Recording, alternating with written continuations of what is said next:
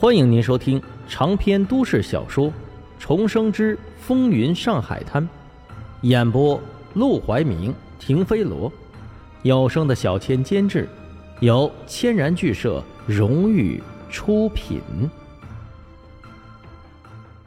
第三百零九章，找个靠山。沈梦生见九麻子笑，有种如释重负的感觉。他之所以这样做，也是逼不得已。如果九麻子是个正儿八经的好人，那给他二十万也无妨。但偏偏他是个会点火烧酒楼、把陆连魁都不放在眼里的流氓头目。这样的人，趁火打劫的机会都摆在他面前了，他不劫都对不起他自己呀。所以，到时候就算他能救出来沈如月和苏小曼，恐怕……也不会老老实实的把人交给自己，免不了要再坑他一把。这就像个无底洞一样，只有黑吃黑，让九麻子知道自己不是好惹的，完全去了他的后路，他才能老老实实的办事。经过一晚一早的折腾，九麻子总算离开了。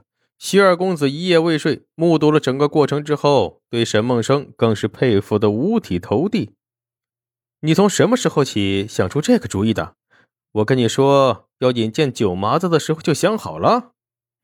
沈梦生摇头道：“在我得知我妹妹和小曼被抓走那一刻，脑子里已经闪过一百种营救他们的方式，其中最简单的，当然还是找黄金荣和何凤林帮忙。这样给一个走夜路的人下套，是退其次。你真是当时诸葛亮呀！”徐二公子情不自禁地朝他比了一个大拇指。沈梦生无奈一笑：“什么诸葛亮啊？诸葛亮既有关羽、张飞这样的猛将，又有刘备这样的明君，他有什么呀？”不过这件事也算是给沈梦生彻底长了个记性。从今往后，他得想办法开始尽全力地培植自己的势力，不能再这么拖下去了，因为。他得罪的人已经太多太猛，再不好好发展，迟早要被人整死。却说九麻子这个人也奇怪，他明明被沈梦生坑了，但回到家之后，却是越想越觉得可笑，笑得一整个上午都停不下来。身边的弟兄见状都好奇不已：“哎，九哥，你这是在外面走着走着，捡到从天上掉的馅饼了？”没准真是啊！你说说，九哥脸上的麻子是不是被砸的多了一个？九麻子闻言，立即朝手下踹过去一脚：“滚你娘的！我笑是因为我遇到了一个旗鼓相当的对手。这个沈梦生果然有两下子啊！沈梦生，他不是骗了你吗？这件事就是被手下调查出来的，他们当然知道九麻子被坑了。”但他们不知道的是，九麻子真正被坑的，还不是沈梦生有所隐瞒，而是后面的二十万。等到九麻子把整件事都说给手下听之后，手下立刻都露出了义愤填膺的表情。他娘的，这个沈梦生真把自己当神了，胳膊肘竟敢伸到咱英族界来了。九哥，你不用怕他，他想嫁祸我们没那么容易，大不了。咱们跟他鱼死网破，不蒸馒头争口气，怎么能被他控制？就是，咱们连陆连魁都不怕，能怕一个黄毛小子沈梦生？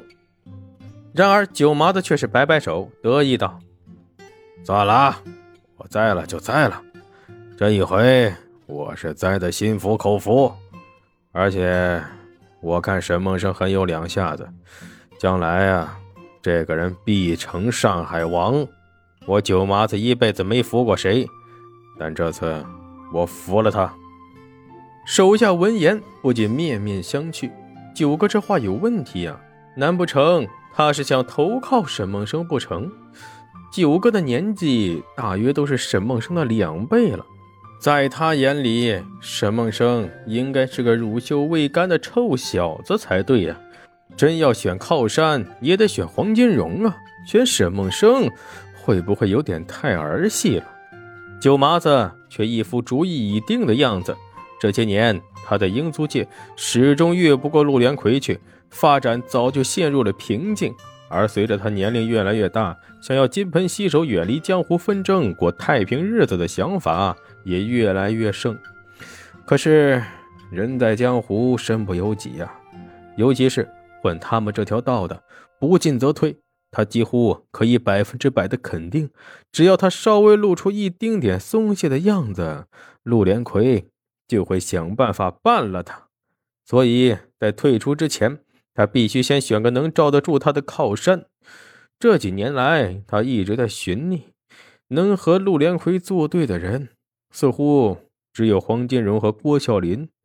郭啸林是个毫无原则、连国家都能出卖的人渣，黄金荣又始终只能干与陆连魁分庭抗礼的事，怂的只会占一些小便宜，大事上根本就干不过。他一直啊。也就没把黄金荣放在眼里，但这一次他认定了沈梦生。英租界的巡捕房，几个巡捕正歪七扭八的靠在桌前打牌。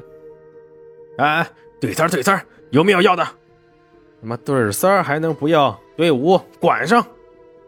桌子上放着花生米、茶水，还有一些细碎的零钱。这时候，一个在围观的巡捕眼光一转。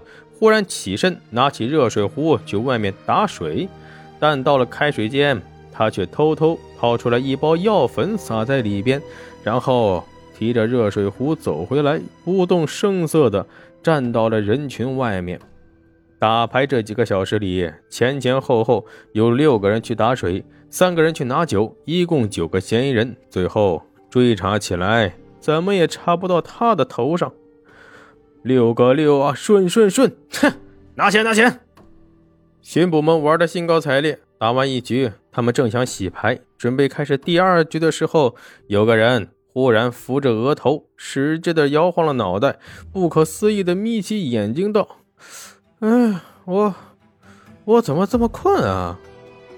话音刚落，他身子一歪，已经倒在了桌子上。接着，这歪倒像是传染似的。其他人也都迷迷糊糊的，连反应都反应不过来，都陷入了昏迷。等到所有人都睡死过去之后，巡捕立即把加了迷药的热水壶里的水倒掉，冲干净之后，换上了新的热水，然后又把迷药加在了他们的酒里。这样，陆连魁查起来就会重点调查送酒的巡捕，洗脱他的嫌疑。做完这一切之后，他才从一个队长的腰间掏出钥匙，悄咪咪的走到了一个偏僻的地牢门口。地牢里，沈如月和苏小曼正在被浑身绑着，嘴里边也被塞了布头。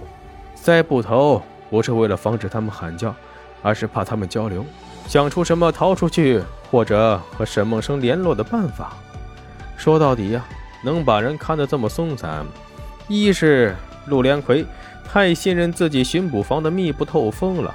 二是陆连魁还是不太把杜月笙放在心上。